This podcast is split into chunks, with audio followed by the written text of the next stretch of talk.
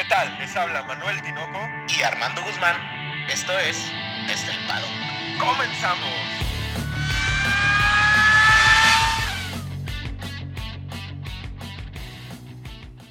Armando, cuatro palabras, dos pilotos, un asiento. Dos mujeres. Nunca. Así está, ¿no, Tinoco? La novela. Igualito que la novela, Tinoco. Oye, parece que le escribió Televisa para la novela de las 10, ¿no? Que es la buena. Mira, Tinoco, sinceramente, la Fórmula 1 tiene muchos aspectos. Pero hay que ser honestos, Tinoco. Lo que nos gusta es el chisme. No, no me embarres, ya, ya, ya, ya habíamos dicho que no me ibas ya a Ya sabemos, ya sabemos que te gusta el chisme, Tinoco. Pero no lo niegues, no lo Yo lo acepto, a mí me encanta el chisme, pero tú no lo niegues. No, yo sí lo niego porque yo soy un aficionado crítico, Armando. Pero bueno, sean todos bienvenidos a su podcast favorito de Fórmula 1 desde el paddock. un gustazo estar con, con ustedes de nuevo, Armando, ¿cómo estás? Muy bien, emocionado porque, ¿sabes qué? Ya siento que es semana de Fórmula 1, ¿no? Ya estamos, ya hoy es jueves, ya mañana es viernesito, se acabó la semana y vamos sobre, sobre el Gran Premio de Portimao. ¿Y de qué vamos a hablar hoy, Armando? Soy hoy, la verdad, hoy está sencillito los temas, pero picantes, Tinoco, picantes. Vamos a tocar por ahí el tema de McLaren y la venta que hicieron de sus instalaciones. Lo que dijo Matías Binotto de tu escudería favorita de Ferrari. Nos metemos un poquito con las declaraciones que ya vaticinabas de que hizo Helmut Marco, el viejito de Red Bull. ¿Y te parece si cerramos con Mercedes? Pues yo creo que hay que. Vamos ahí. Vas a tener que hablar de tu odiado Hamilton, querido y pues, estimado Tinoco. Yo creo que vamos a hablar más bien de, de botas, Armando. Pero vamos a ver cómo se, que, cómo se desenvuelve. Pues bueno, Tinoco, yo creo que al final la Fórmula 1, los equipos son empresas, ¿no? Y, y pues McLaren tuvo que tomar una decisión, no, y, y, no creo que esté en problemas. Sí, cuando empezó la pandemia, me recuerdo mucho que Zach Brown declaró que tenían problemas económicos. Pero esta movida, según lo que dice la información, no es por problemas económicos, ¿verdad? No, por ahí, para los que no estén enterados, eh, Zach Brown acaba de cerrar un, un para la venta de, de, su fábrica en Woking por bastante dinero. Yo creo que es un tema más de liquidez, Armando. Ahorita McLaren se capitaliza con mucho dinero, pueden seguir haciendo uso de las, de las instalaciones durante 20 años como arrendatario y les da liquidez para, para meterle en esta temporada y para el desarrollo del 2022, que yo creo que es lo más importante. Sí, además, yo creo que, que digo, al final vuelvo a lo mismo, es, es un negocio y ellos ven la idea de, de, tener, como dices tú, a lo mejor ese capital disponible, eh, a lo mejor tienen un financiamiento o incluso incluso el tema de, pago de impuestos a lo mejor va por ahí, Tinoco. El tema de Gran Bretaña y todos estos países son impuestos muy altos. Sí, estamos viendo los gastos que tienen que sufragar los equipos y tener ahí un capital. pero son varios millones de, libras esterlinas. A nadie le cae mal, Armando, ¿no? Sí, no, claro que no. yo creo que ese tema, yo, creo que ese tema de, de, de McLaren al final creo que es, eh, en tres años, Tinoco, McLaren ha hecho todo bien. O sea, no dudaría, no dudaría que en 2022 tengan un auto competitivo.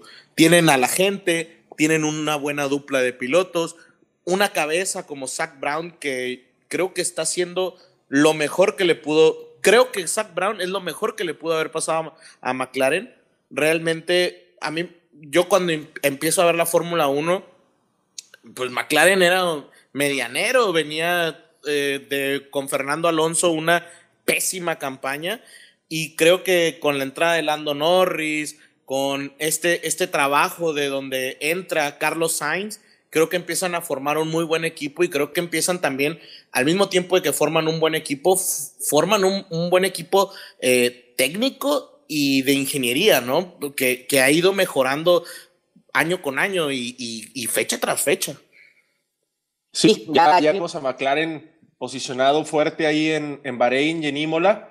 Y para seguir haciendo, a final de cuentas, como bien menciona Zach Brown, no son una empresa inmobiliaria, son una, una, empresa automovilística y tener, ya me pasó el dato Alicia, 170 millones de libras esterlinas, algo así como 230 millones de dólares en la cartera para poder utilizarlos en lo que sea necesario técnica o de talento, me parece una idea acertada de Zach Brown. Yo creo que eso se va a ver reflejado en esta temporada y a partir sobre todo de la siguiente. Mira, Tinoco, yo creo que algo importante eh, que hay que recalcar ah, y que hemos estado recalcando últimamente, siento que en estas últimas semanas he visto cada vez más notas las cuales son sensacionalistas y eso me causa mucho conflicto.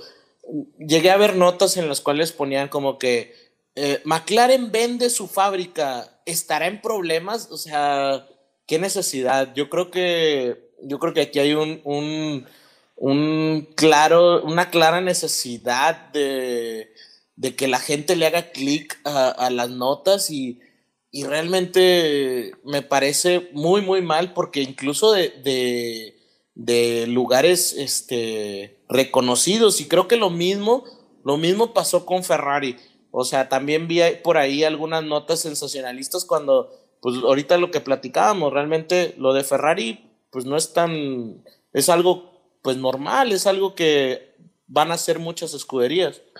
Pero hay que platicarles de lo que estamos hablando. Otro tema que se, se tocó esta semana es el, la declaración que hace Matías Binotto, el principal de Ferrari, donde Matías Binotto ya declara que Ferrari ya está enfocado en 2022. Esto no quiere decir que dejen la temporada actual de lado, sino que incluso él no va a estar presente en muchos grandes premios porque va a estar metido en la fábrica, ahí en Maranello, para empezar a desarrollar el carro. Eso es lo que vamos a ver en todas las escuderías. Yo creo que al final de cuentas, las únicas escuderías que no se van a, van a dejar un poquito de lado la temporada actual son Mercedes y Red Bull por la sencilla razón que son las únicas que pueden competir por el campeonato de constructores.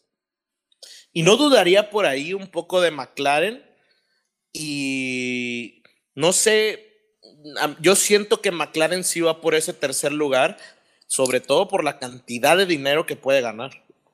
Sí, y por la cantidad de dinero que les acaban de dar, cabrón, pues no. 170 millones de libras esterlinas, ¿es tu peso en libras esterlinas, Armando? Sí, no, claro.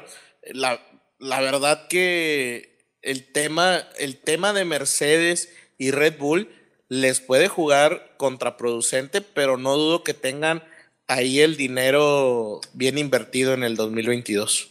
Para que no se dejen ir con, con clickbaits engañosos, sí, Matías Binotto acaba de decir que se van a centrar más en 2022. Prometió que hay una mejora para el carro pendiente, siempre de la mano que tienen un buen rendimiento de motor, pero pues va a ser más o menos la transición de la historia que habíamos comentado, Armando. Este, esta mejora del carro sustancial, pero que ya se va a empezar a dejar un poquito de lado. Entonces no nos extraña ver a un Ferrari en unos quintos, en sextos, séptimos, ¿no? Peleando por ahí detrás de los McLaren. Creo que, creo que los Ferrari eh, han estado haciendo en estos dos, dos este, pues lo, que anticipábamos, un Charles Leclerc que ya sabíamos eh, que tiene el talento, que tiene la velocidad y definitivamente un Carlos Sainz que ya le encontró y fue muy sólido en Imola y con un carro mediano, porque no es, es competitivo, pero no al grado de, ganar, es medianamente competitivo, está ahí con los McLaren, está ahí con los Alpine, está ahí con los Alfa Tauri, los Alfa Tauri, etcétera, y creo que, que puede competir y pues mucho les va a ayudar, mucho les va a ayudar el, el, tema de, los pilotos. Los pilotos están haciendo muy, muy grande este, este, pues al final este, este, este monoplaza de este año, ¿no? Claro, y bueno, Ya lo habías dicho tú el podcast pasado, Armando. Helmut Marco da declaraciones. No se nos asusten, así es Helmut Marco. No se nos asusten, es lo que les queremos venir a. No, no, y no, y, Tinoco, otra vez, o sea, el mismo tema, el mismo tema que ahorita mencionaba con lo de McLaren, con lo de este, lo de Ferrari. O sea, la prensa, mira, realmente tú y yo hacemos esto como aficionados, Tinoco, porque nos gusta la Fórmula 1, nos divierte, eh, al final platicamos, debatimos acerca de los temas, pero yo creo que como la prensa tiene algo que ganar, ahí me molesta demasiado que sean sensacionalistas, o sea, eh, crean una falsa, falsa realidad. Sí, por ahí también vimos mucho clickbait acerca de que Helmut Marco ya estaba en contra de Sergio Pérez. Hay que darles a todos ustedes un, una, un feedback real de cómo es Helmut Marco. Helmut Marco es un personaje muy crítico de la Fórmula 1. Con crítico queremos... Dice lo que realmente está pasando, ¿no? Vamos a remontarnos al fin de semana en Imola. El fin de semana en Imola, el viernes, Checo Pérez tiene un choque con, con Ocon y acabándose las prácticas libres del día, pues él determina que Sergio Pérez es el, el, culpable del, del, conato que hubo ahí con, con, este Ocon. Y siempre con su carácter fuerte, siempre frontal a las cámaras. Después el sábado, después del, del, gran, del grandísimo desempeño que tiene Sergio en las, en las qualis, lo eleva y dice, no nos esperábamos que tras dos carreras Sergio diera este desempeño en Qualis, lo pone como del, cielo a la tierra, ¿no, cabrón? Y luego, otra vez en, al término de la carrera en Imola, para un medio austriaco, si no me falla la memoria, vuelve a decir que pues el, onceavo lugar de Sergio Pérez es más que molesto. Es lo que únicamente dijo eso, ¿no? Es más que molesto, lo cual tiene razón y va de la mano con que Sergio Pérez no está buscando excusas. Yo creo que el parteaguas perfecto que existe entre Sergio Pérez y su, su símil más fácil de hacer, que es siempre ponía excusas y Sergio Pérez sale, da la cara, dice, fue mi error, no va a volver a pasar, vamos a regresar más fuertes, esto no tiene por qué pasar y es mi error. Y hasta ese punto yo se lo aplaudo a Sergio Pérez, Armando. ¿eh? Y no, y no es por ser mexicanos, ¿eh? O sea, porque realmente lo en determinado momento se mencionó con, bueno, a lo mejor no en el podcast, pero lo platicando nosotros antes de que tuviéramos el podcast, platicábamos a lo mejor un Pierre Gasly cuando tuvo sus errores con Alfa Tauri, lo, lo decía, un Carlos Sainz con McLaren decía que ah, fueron mis errores, incluso el mismo Checo con Racing Point admitía sus errores, y creo que eso es importante. Aparte, recordemos, hay dos cosas importantes que hay que decir acerca del desempeño de Pérez, porque mucha gente, pues digo, no... Mm, la gente que ya lleva tiempo con la, en la o sea, viendo la Fórmula 1 se enoja con la gente nueva. Pero pues la gente nueva tampoco tiene la culpa y ve, ve un, un, un gran premio donde hace una carrerota y luego la siguiente mala, pero no ve, no ve todo lo que está pasando alrededor hay que decirle a toda esta gente que es nueva de la Fórmula 1 que no es que Checo eh, sea del todo culpable de lo que pasó. Sí, obviamente, pues eh, tiene que ver este, su manejo, pero se dan muchas condiciones. Una, es un carro nuevo, es, eso es, importantísimo. Y las condiciones de lluvia no las había probado Checo en este carro. Sobre todo en una, en una pista tan complicada, con un asfalto complicado, y que por, o sea, lo importante es que ya dio, ahora sí, vueltas en terreno mojado, Tinoco. Eso es importantísimo. Si tú para la segunda carrera ya probaste en, en seco y en mojado, pues podemos esperar una gran temporada. La verdad, no es por ilusionarlos, pero desde mi perspectiva, fue mejor que fuera ahorita al principio, que, que nos hubiera tocado una al final en donde te estuvieras jugando el campeonato y te toque una de lluvia y no hubiera llovido en todo el año. Oye, otra cosa que también hay que recordarles a todos los que nos escuchan. Hay que tomar en cuenta que la largada de Sergio Pérez es la primer largada que hace con el carro. y en lluvia, cabrón. Porque en Bahrein hay que recordar que salió del pit lane. Es la primera largada que... hace Sergio Pérez con un Red Bull y no fue una mala largada. Si bien es cierto, queda un poquito de lado por la gran largada que hace su compañero Max, pero no es una mala largada. Y, fue la primera que hizo, cabrón. O sea, es, es impresionante que en su primera largada, con el carro nuevo, en lluvia, haga una buena largada, Armando. Fíjate que yo estaba viendo el, arranque y ya ves que ponen el, desde la parte de arriba, ¿no? Para ver cómo se, Hay una parte en donde Checo le tira el carro a Hamilton, luego ve que Max le tira el carro también, entonces Hamilton se le se, se empieza a orillar hacia el lado de Checo, que es el interior, y Checo como que hace esta, esta no que le haya frenado, quizás soltó un poco el acelerador, pero yo creo que es una, es, una movida de, experiencia, Tinoco. Es una movida de experiencia. Si no lo hace, choca. Dijo que, que yo hubiera pensado, Max va con todo como un toro con los cuernos de frente y Hamilton no lo va a dejar.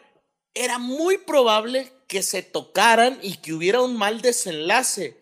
Se tocaron más no hubo un mal desenlace, ¿verdad? Pero de que se tocaron, se tocaron. Entonces, la movida de Checo es inteligente, nomás que obviamente, pues Charles Leclerc venía por una línea limpia y ahí es donde hace esta, este gane del, tercer lugar, ¿no? Entonces, no se preocupen, las declaraciones de Helmut Marco, si bien, si bien son fuertes y si, y si bien son este, a la altura del rendimiento y de la... De la parte de sus dos pilotos, no es una declaración como estos medios la quieren plantear de Checo Pérez en problemas en su asiento. Ya yo vi, yo vi este clickbaits que ponían a Sergio Pérez en Alfa Tauri. Sí, sí. Y como, como, como, yo creo que hasta lo plantea así Red Bull, ¿no? El policía malo y el policía bueno, cabrón, en un interrogatorio. Está Helmut Marco siendo crítico, siendo esta persona de convicciones fuertes, que dice las cosas de frente y todo. Y luego está Christian Horner que nos arropa Checo, Armando. Claro. Yo creo que aquí va a terminar por hartar a muchos de los pilotos y el primero que brincó es Pierre Gasly diciendo que ya estaba cansado de las declaraciones de Helmut Marco. Eh, pero pues al final, pues la Fórmula 1 es presión y yo creo que eh, Helmut hace ese trabajo de, de, probar a los pilotos y si realmente tienen ese, ese temple ¿no, Tinoco? Claro, un, temple que tienen que tener los pilotos y sobre todo los pilotos de escuderías top, como es Red Bull. Por otro lado, tenemos a Christian Horner, que dice, bueno, sí, era un gran premio en el que se prestaba para tumbarle más puntos a Mercedes. El rendimiento de Sergio Pérez con aire limpio fue bueno, fue parecido al de, al de Max. Le queda, un, queda mucha temporada, no hay que alarmarnos. Le tira un capotazo encima a Sergio Pérez y siempre hay esta dualidad entre Helmut Marco y Christian Horner. Y hasta creo que está teatralizada, Armando. Yo creo que es que la ponen tal cual es para siempre poner los dos puntos de vista balanceados y, y el cobijo por el otro lado. Claro, yo estoy totalmente de acuerdo. Creo que Christian es, es más sobrio, es más, este, como más tranquilo. Y creo que ese apoyo que ya sabemos que tiene Sergio de, de, Cristian, pues se va a ver relucir. Ahora, eh, pues antes, antes de pasar al gran chisme, a la novela, este, nada más decir eh, que la próxima semana que hablemos de Portimao, pues realmente Checo hace una muy buena carrera en Portimao. Max hace una muy buena carrera en Portimao, entonces se pueden esperar muy buenas cosas este, de Portugal en, eh, por parte de Red Bull, ¿no? Pero pues eso ya, ya es parte de la, de la siguiente semana. Te estás adelantando otra vez. Pero bueno, por ahí también Helmut Marco da declaraciones fuertes, ah, Armando, contra el pequeño gran gigante. De hecho, las declaraciones que da Helmut Marco, nomás que en la prensa está sensacionalista, no se le da tanto hincapié a las declaraciones que hace Helmut Marco sobre Yuki Tsunoda. Yo creo que fue más fuerte, más rígido, más crítico con Yuki Tsunoda que con Sergio Pérez. Pero también también yo creo que es, vuelvo, vuelvo sensacionalista, pero aquí yo creo que eh, estamos de acuerdo, bueno, yo estoy de acuerdo con Helmut. A ver, eres un novato y estás diciendo, este güey ni siquiera ve, es un hijo de su... Y ah, pinche chaparrito maldiciento, hijo de la chingada. Sí, oye, deja tú, este, luego ponen un video la Fórmula 1 donde dice, ah, sí, este, digo muchas groserías. ¿Y eso qué, güey? A ver, tienes ¿Cuántos años tiene? ¿20 años el, niño? Y anda diciendo ahí groserías. Y anda diciendo groserías ahí a, alguien.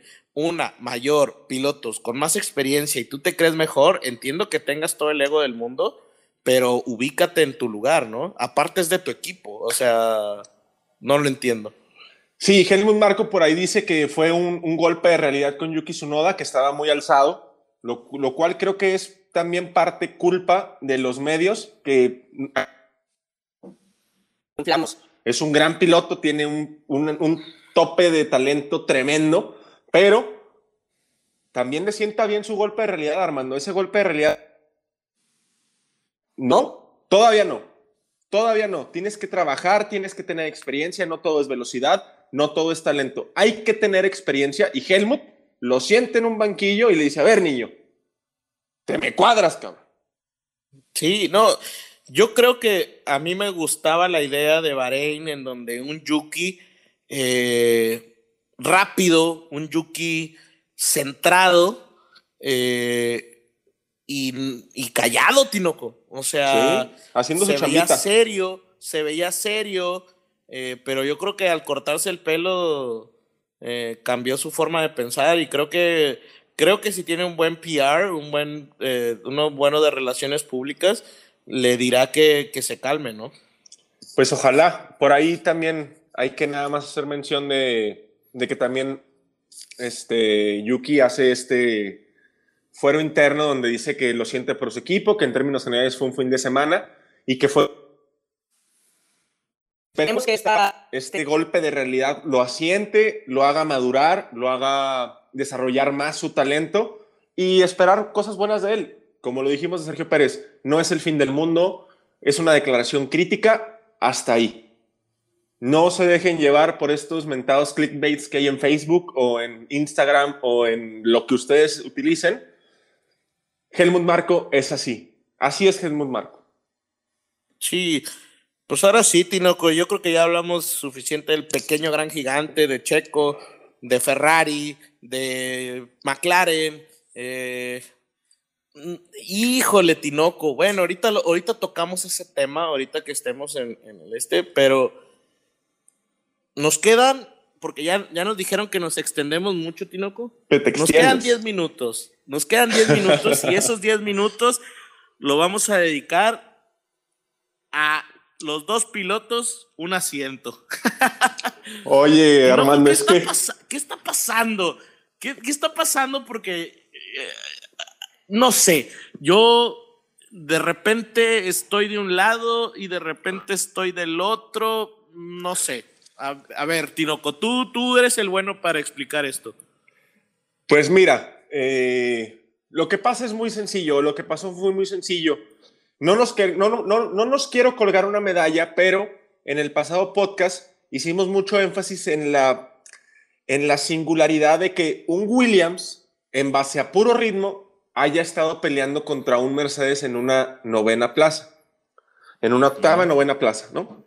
Hicimos énfasis. Hicimos mucho énfasis, lo cual se dio después de nuestro podcast, seguramente nos escucharon, y a raíz de eso mucha gente... ¿Cómo era posible que un Williams estuviera peleando por puntos y que un Mercedes estuviera tan atrás en los puntos?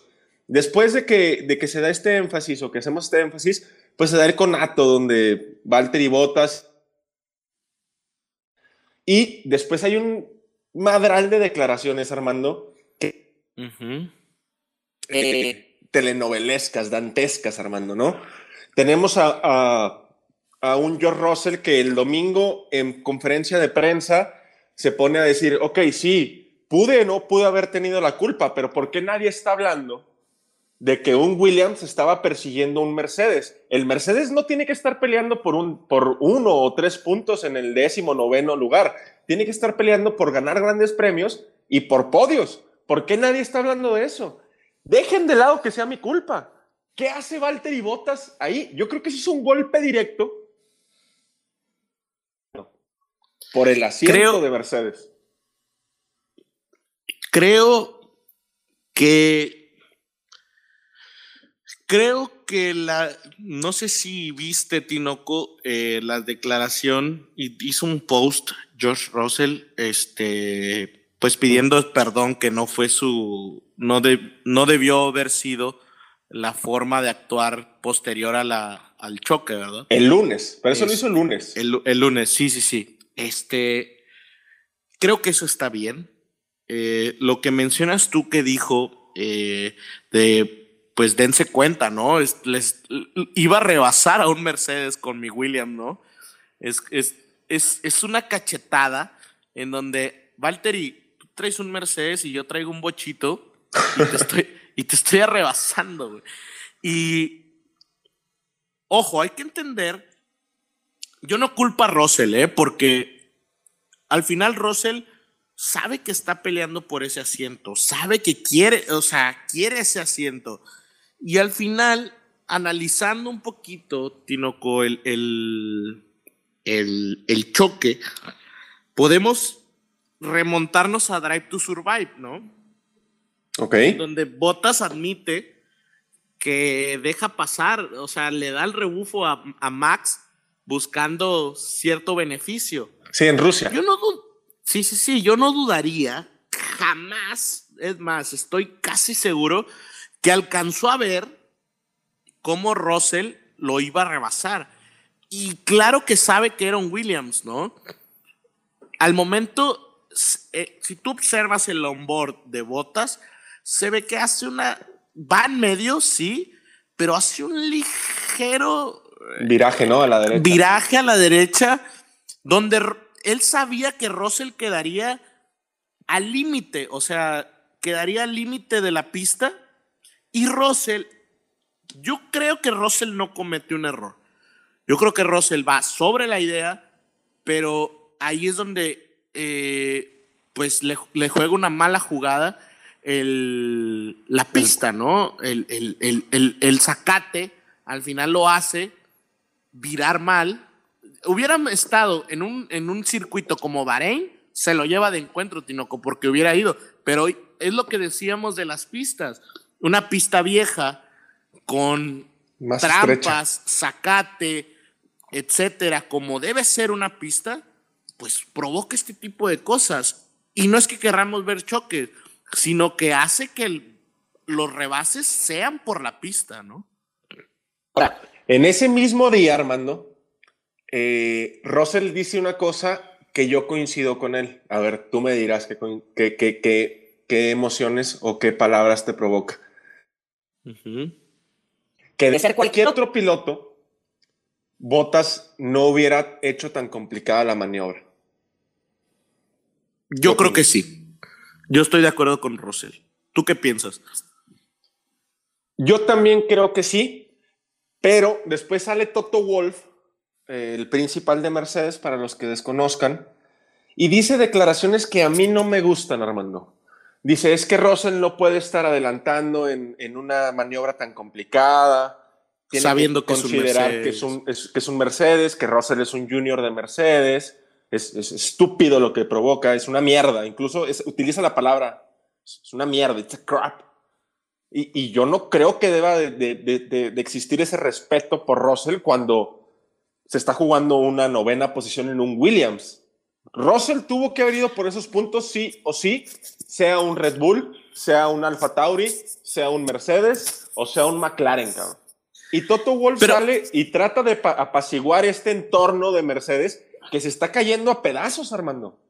Pero a ver, no, eh, ahí yo estoy un poquito en contra de lo que tú estás diciendo, porque yo creo que aquí hay un aquí hay un trasfondo, aquí hay un trasfondo que creo que nos, que creo que es diferente a lo que piensas tú. A ver, tú me dices que, que, que Toto está mal en, en hacer esto a Russell, ¿verdad? Claro. ¿Y no estará jugando para poner presión a botas? No creo, no creo.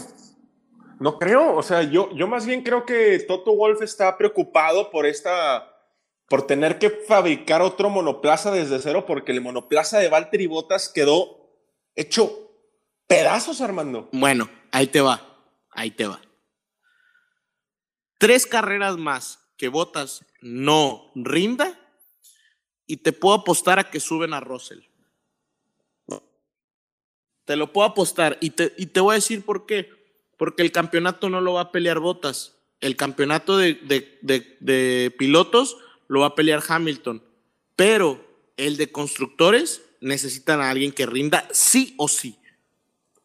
Pero a ver, Entonces, ¿y, qué pasa si Russell no es el escudero que es Botas? Porque ahí Russell, yo creo que lo que le molesta a Toto Wolf es que Russell no es el escudero, el piloto este que acata que es Botas. Tendrá sus pros y sus contras que sea así Botas. No me quiero meter en cómo es de piloto Botas. Eso tendrá sus pros y sus contras.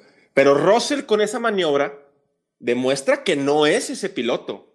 ¿Le conviene a Mercedes no tener a ese piloto? Pues e, es que ahí entramos en, en la misma discusión de siempre, ¿no? Eh, creo que hay situaciones y creo que una situación que lo describe muy bien es la de Ricciardo con, con Lando Norris, ¿no? Donde le dan la instrucción a, a, Ricciardo de, ¿sabes qué? Deja pasar a Norris, queremos ver cómo funciona. Obviamente es porque iba más rápido. Y acata la orden, acata la orden. Y es una situación en donde tú estás viendo que realmente es más rápido, ¿no? Ahora, imagínate, yo creo que donde vería una situación diferente es a, lo mejor en donde veas un primero y segundo lugar y los dos vamos muy adelante de la, del, grupo, ¿verdad? Ahí yo creo que es, diferente. Ajá, ajá. Pero Bota sabemos que acataría las órdenes y yo creo que Russell también, Tinoco. Yo creo que Russell también, solamente que yo creo que aquí es que Russell sí podría, a lo mejor al día de hoy, si tú tienes una batalla entre dos, a lo mejor Russell, a lo mejor Checo hacer batalla entre tres por el campeonato y si hubieran puesto a Russell hubiera sido una batalla entre cuatro. ¿Me explico? Yo creo que Toto trató de, ok, ganamos el campeonato de constructores y ganamos el título de, de, de pilotos con alguien que le haga segunda a Hamilton, que no le va a ganar a Hamilton pero que puede pelear con los otros, eh, con Red Bull. ¿Me explico? Cuando Russell le puede pelear a los Red Bulls, pero le puede pelear a Hamilton. ¿Me explico? Entonces va a ser más complicado para Hamilton. Yo creo que ese es el pensar, pero también por otra parte, discúlpame que me extienda, Tinoco. No, no. Por otra, parte, por otra parte, creo que puede ser esto que te digo que puede ser al revés, ¿no? De, de ponerle esta presión a Botas para que truene dos, tres carreras y decir, ¿sabes qué? Ya no pudimos sostenerte, chinga tu maíz y véngase Russell, ¿no? Yo te firmo ahorita que Bottas termina la temporada con Mercedes. Bueno, yo nada más estoy dando algo que, que, creo que podría pasar, ¿verdad? Después Toto Wolf, y aquí viene la directriz que tiene Toto Wolf en Mercedes y en sus, en sus eh, escuderías satélites, como es Williams, ¿no? Que Toto Wolf da una... Ha intentado eso. Y luego al final dice otro clickbait que ha circulado mucho que, que, que Russell en este momento está más cerca de la Renault Clio Cup que de Mercedes en Fórmula 1. Yo vi esa entrevista en vivo, bueno, no en vivo, la vi diferida, ya este, metiéndome a ver más información de Fórmula 1. Y Toto Wolf lo dice muy relajado, Armando, o sea, lo dice como incluso en tono de juego. Y viene otra vez esta tormenta de clickbait, de, información falsa que quieren poner este, pues no sé, este tipo de información en la cabeza de las personas para generar polémica, donde dicen, no, Russell ya está fuera de Mercedes. No es cierto. Russell sigue estando en Mercedes. Toto Wolf está enojado porque él tiene esta imagen, esta directriz de principal de Mercedes de que los pilotos llevan un, desarrollo y quiere llevar a Russell de la mano hasta Mercedes. Yo creo que Toto Wolf, Mercedes, Hamilton y Valtteri Bottas tienen un problema tremendo encima, porque en cuanto empiecen a picarle tantito a Russell, yo creo que más de media parrilla quisiera tener a Russell como piloto en 2022, Armando. Y si no se le da el asiento a Russell en Mercedes en 2022 de forma justificada, justificada quiero decir que Valtteri tenga un desempeño extraordinario. Sergio Pérez. Van a meterse en un problema los Mercedes, ¿eh? Se van a meter en un problema. Después ya viene todo este, pues que Russell se disculpa, que Hamilton por ahí empieza a poner tweets contestando tanto a Valtteri Bottas como a Russell de que solo los errores te hacen grande y la chingada. Eso también estoy seguro que es directriz de Toto Wolf, Armando. Totalmente. Sí, sí, sí, sí. Y, y, fíjate que, Tinoco, es que de ahí, de ahí me gustaría pasar a la pregunta. Fíjate, me voy a, me voy a brincar, me voy a ir hasta el final, Tinoco. Hoy ando, ando, pero como toro rojo. Me voy a brincar porque te quiero hacer la pregunta.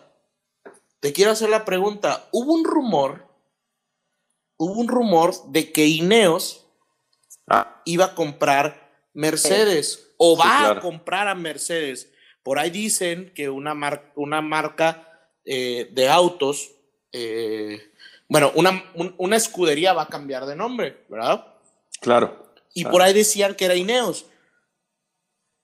Recordemos que Mercedes tiene un tercio, Toto Wolf tiene un tercio y Neos tiene un tercio, ¿verdad? Claro. Tenemos dividido así en la escudería Mercedes. Mi pregunta es, Tinoco, si se da esto, ¿se queda Valtteri? ¿O a lo mejor ese es el paso que, están, que quiere Toto para traerse a Russell? Recordemos que Russell está representado por Toto Wolf. Sí. Pero también está representado Walter y Bottas por Toto Wolf, hermano. Entonces, Tinoco, Toto, ¿qué piensa Tinoco para el 2022? Una escudería Mercedes con George Russell o con Valtteri Bottas. Ahora, el rumor está muy fuerte, ¿no, Tinoco? Ya van varias veces y pero ah, yo sigo pensando que me, bueno, me suena más esta historia de, de Haas, ¿no? Nikita Mazepin. Mira, yo creo que si llegara a ser Mercedes la escudería que está en este rumor que nos hacen llegar desde Toronto, yo creo que va a depender de si Hamilton se queda en el asiento o no, Armando. Todas las proyecciones de Toto Wolf están planteadas sobre un asiento nada más. Si es Valtteri o si es Russell.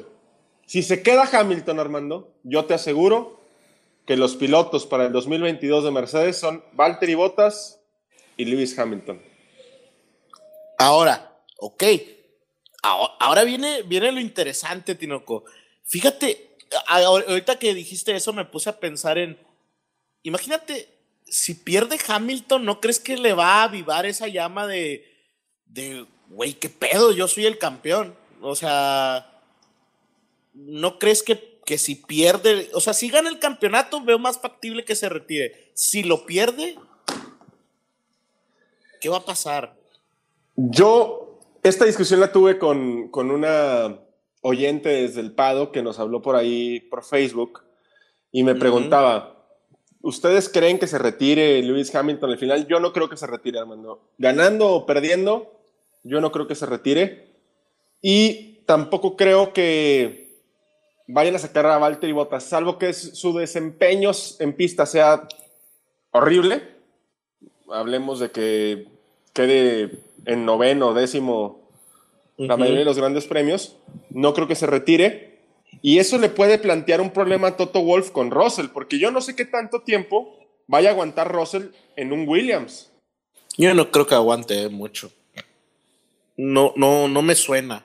O sea, no, no sé, Tinoco. O sea, realmente es un diamante que, que está ahí, nada más que pues no le han dado. Ahora, no olvidemos que también Williams puede resurgir. O sea, este cambio de con la nueva directiva, creo que ha hecho muchas, muchas cosas buenas, ¿no? No sé, por ahí un saludo a Alex Molina hasta Toronto que nos hizo llegar esta, esta, esta, este rumor. Ya lo habíamos platicado. Yo creo que más bien va encaminado a otra escudería, ¿no? Podríamos hablar de un Haas eh, que sufra este rebranding. Yo no creo que se quieran meter en Mercedes, en el interior de Mercedes, a cambiar esta dinámica tan perfecta que han tenido los últimos 100 bueno, Toto Wolf y Mercedes, no creo que la cambien, no tendrían por qué. Russell es cualquier escudería lo quiere y es el gran problema que tiene Toto Wolf ahorita y lo que veníamos platicando en toda esta polémica de, del choque con Valtteri Bottas y Russell.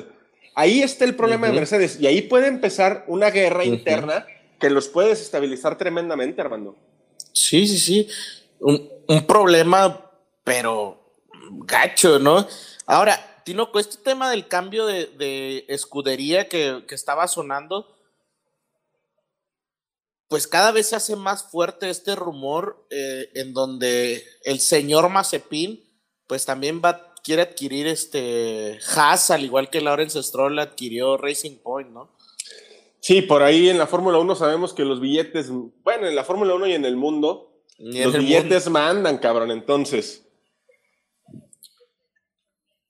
un rebranding de, de, Haas. No creo que Mercedes se meta en problemas. Tampoco creo que Hamilton se salga. Y sobre. Perdiendo el campeonato cuando tiene un contendiente real. ¿Qué te diría eso de, de, la historia deportiva de Hamilton? ¿Tú qué tanto lo defiendes? O sea, pierdes el campeonato cuando te están peleando y decides retirarte sin ganarlo. Sí, claro, quedaría mal.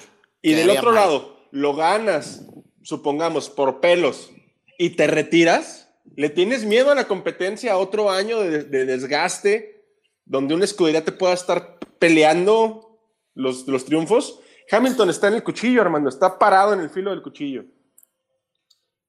Pues yo, yo creo que es como cuando se retiró Jordan en el 97, ¿no? Sí, en el 96. Bueno, sí, en el, en el 7, en el 7, ajá. O sea, retirarse en la cúspide sería como, pues yo pienso que podría ser un error tan grande como lo que cometió Jordan en su momento. Bueno, pero Jordan ganó compitiendo contra todos los seis campeonatos que ganó. No me, no me es otra vez deportes, Armando, chingado. No, no, pues Tinoco, ah, o sea, al final, al final sí, o sea, a ver, a ver, a ver Hamilton compitió contra grandes, Tinoco, ¿no? Estuvo ahí, este, contra ni, este, eh, Rosberg, estuvo ahí, o sea, han pasado Raikkonen, Alonso, el mismo Chumi, ¿no? Sí le alcanzó. Sí. Bueno, no, contra Schumacher. Sí alcanzó a correr con sí, Cuando corría con McLaren. Cuando corría con McLaren, sí alcanzó a correr con Schumacher. Contra Schumacher. Entonces, no, no ha sido cualquier cosa, ¿verdad? Ahora, Tinoco, este tema de. A mí me gustaba más que lo de Haas, a mí me gustaba más el tema de Maserati. Imagínate que regresara ah, Maserati. Sí, sí, sí, o claro. Sea, ese tema de, esa fusión entre Fiat, eh, Chrysler y. Es este. Ah, y Peugeot. Sí. Este.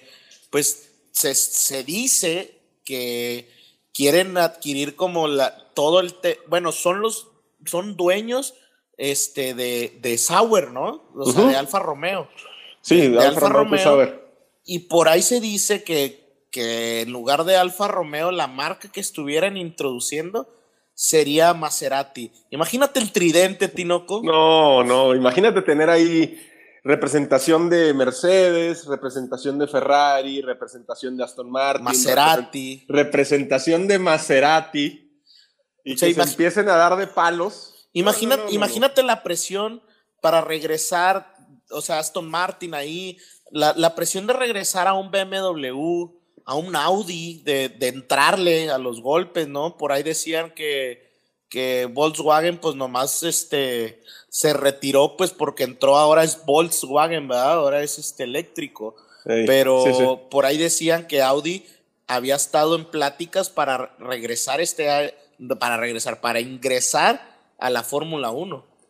Sería fenomenal. Por ahí nuestro nuestro, nuestra perspectiva, perdón, lo platicamos con, con este Alex. Después de platicarlo con nosotros, creemos que sería por un lado triste que Mercedes desista de la Fórmula 1. Por mucho que le tiremos a Mercedes, sería triste ya no ver a los Mercedes, a los Silver Arrows. Y por otro lado, sería un, o sea, sería un aliciente para la Fórmula 1 una captación de público, una incertidumbre, una polémica que ingresara Maserati, soportada por la fusión este, entre Peugeot y Chrysler. Sí, sí, sí. No, al final, imagínate, o sea, es, es como la entrada de Aston Martin, o sea, es otra marca eh, de las de antaño, Tinoco, o sea, y de estos carros tan lujosos, tan deseados por todo el mundo, creo que le daría aún más glamour a la Fórmula 1. Ojalá, ojalá se dé y veamos a Maserati, ¿no? Ahí adentro de la Fórmula 1. Y que no regresen como Aston Martin, ¿va? ojalá que regresen más fuertes que de lo que ha regresado Aston. Dios quiera. Sería una situación fenomenal para toda la Fórmula 1, hermano. Pues, Tinoco, por ahí también eh, se ha estado dando el rumor. Eh, vamos a tocarlo más a fondo en el siguiente podcast, pero por ahí dicen que ha estado Red Bull haciendo ahí un robo de personal de Mercedes. Por ahí dicen. No, que se robó. Ya se robó. ya se robó, ya se robó. Pero lo tocaremos más a fondo después, Armando. Espérate, sí, sí, yo creo que, espera. Yo creo que es, es, hay que dedicarle el tiempo porque por ahí hasta nombres se escucharon, ¿eh? Ya, ya, o sea, ya hoy salió un comunicado, bueno, en hora europea, claro está, que ya el director de motores de Mercedes ya es propiedad de Red Bull para el 2022. ¿Qué? Eso nos va a dar ah. de qué hablar. Ahora, Tinoco, pensemos en, eh, pensemos en, el tema de, de, de Toto Wolf. Ahí me, que esté vendiendo, bueno, no que esté vendiendo, que se le estén yendo, también ahí le da un empuje a la idea de Ineos, ¿eh? Yo ya te dije hace rato en el, podcast de hoy, Mercedes está en una crisis, en una crisis interna, en el crisis cuando tiene a Red Bull oliéndole los belfos, tiene una crisis. En el interior de Mercedes hay una crisis, Armando. Ojalá no se vea reflejada en el desempeño pero estoy casi seguro que tiene una crisis. Ahí pues se vio, ahí se vio, ya salen huyendo. No salen huyendo, ¿ah? seguramente Red Bull puso mucho dinero en la mesa con el contrato, pero que ya te sientas tentado a salir de Mercedes, habla de lo que está pasando al interior de Mercedes, Armando. Pero esta tensión no la provocará el mismo Hamilton y el mismo Bottas. Yo creo que más bien Bottas. Sí, la provoca este, este esta pérdida de, de pues, ¿qué viene siendo? Red Bull, no, de, resultados, de, resultados. sí. Cuando los resultados no están funcionando, pues al final vas a tener ese, ese problema, ¿no? Claro, yo creo que es, es, el. Se está quedando ya sin manos Toto Wolf para tapar las, las filtraciones de agua en la embarcación llamada Mercedes. Y vamos a ver qué pasa. Desafortunadamente es a la segunda carrera. Esta presión no creo que le siente bien a fácilmente, pero a Valtteri se me hace que le van a empezar a sudar las manos y... Ay Dios, sabemos que no funciona bien en, presión, no es una ofensa para Valtteri, es un buen piloto, salvo no, no funciona. La compasión es tan fácil como eso, ¿no? Pero se empieza a hacer agua tu barca, Armando. Se empieza a hacer agua. Mira, Tinoco.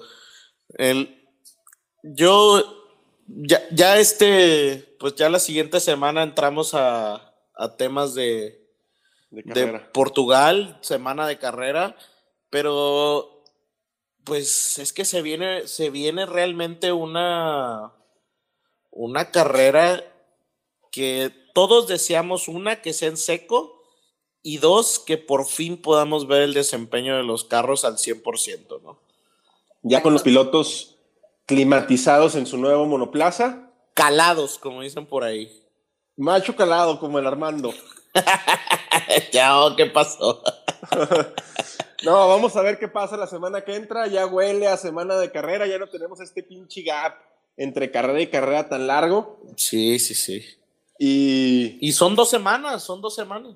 Ya, sí, ya, ya. El próximo podcast, el podcast que grabamos el fin de semana, ya vamos a estar hablando de Portimao. ¡Portimao! Muy bien.